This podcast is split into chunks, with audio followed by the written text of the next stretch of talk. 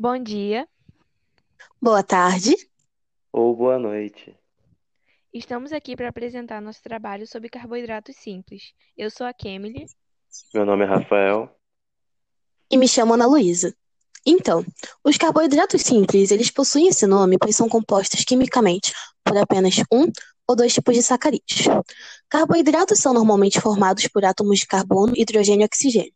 Entretanto, vale destacar que alguns carboidratos podem apresentar outros elementos em sua composição.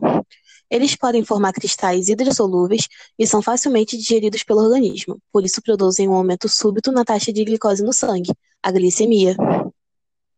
Consumir excessivamente esse tipo de carboidrato não é apenas nocivo para a saúde, pois além de aumentar o nível de glicose no sangue, o exagero pode prejudicar a produção de colágeno e favorecer o envelhecimento precoce da pele. Podem causar surtos de inflamação por todo o corpo, resultando em dores articulares, queda do sistema imune e até mesmo alterações cardiovasculares. E também pode ser prejudicial para o cérebro em geral, aumentando o risco em longo prazo de doenças relacionadas à memória, como Alzheimer e Parkinson. Os carboidratos simples, eles atuam como blocos monômeros, a partir dos quais serão formados outros carboidratos mais complexos, como os disacarídeos e os polissacarídeos. Os monossacarídeos podem ser classificados de acordo com a cadeia principal de carbono. Alguns exemplos de monossacarídeos são a glicose e, entre os mais conhecidos, a galactose e a frutose.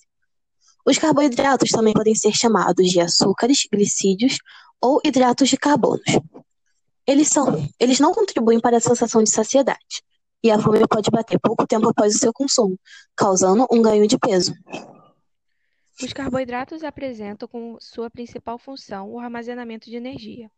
Entretanto, possuem funções que vão além de garantir energia para as células, estando relacionados também com a estrutura dos ácidos nucleicos e funções estruturais.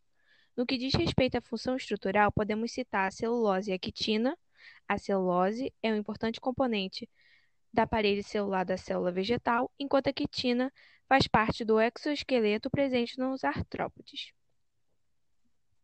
Então, alimentos como chocolate, refrigerante, sorvete, pipoca e biscoito são considerados carboidratos simples, certo?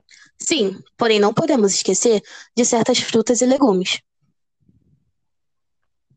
Mas espera, até esses alimentos considerados saudáveis podem nos fazer mal? Sim, alimentos como mel, batata, abacaxi e banana, ingeridos em grande quantidade, aumenta seu nível de glicose. Então quer dizer que eu tenho que cortar todo o carboidrato simples da minha alimentação? Não, Rafael, não é bem assim. Pois quando você retira esses alimentos da sua alimentação, o seu organismo ele acaba consumindo de maneira exagerada seus nutrientes, como vitaminas, fibras e sais minerais. Então, como posso fazer com a minha alimentação? Buscar cada vez mais alime- alimentos saudáveis, mas sem deixar de comer outros, porém com certas restrições. Entendi. Então quer dizer que podemos comer de tudo, mas com moderação. Exatamente, Rafael. Então os carboidratos simples são nossa principal fonte de energia e são compostos por átomos. Também podem ser chamados de glicose. Em exagero, são nocivos para a saúde, mas nunca devemos parar de consumi-los e sim os ingerir com moderação. Obrigada pela atenção, espero que tenham gostado do nosso trabalho. Tchau!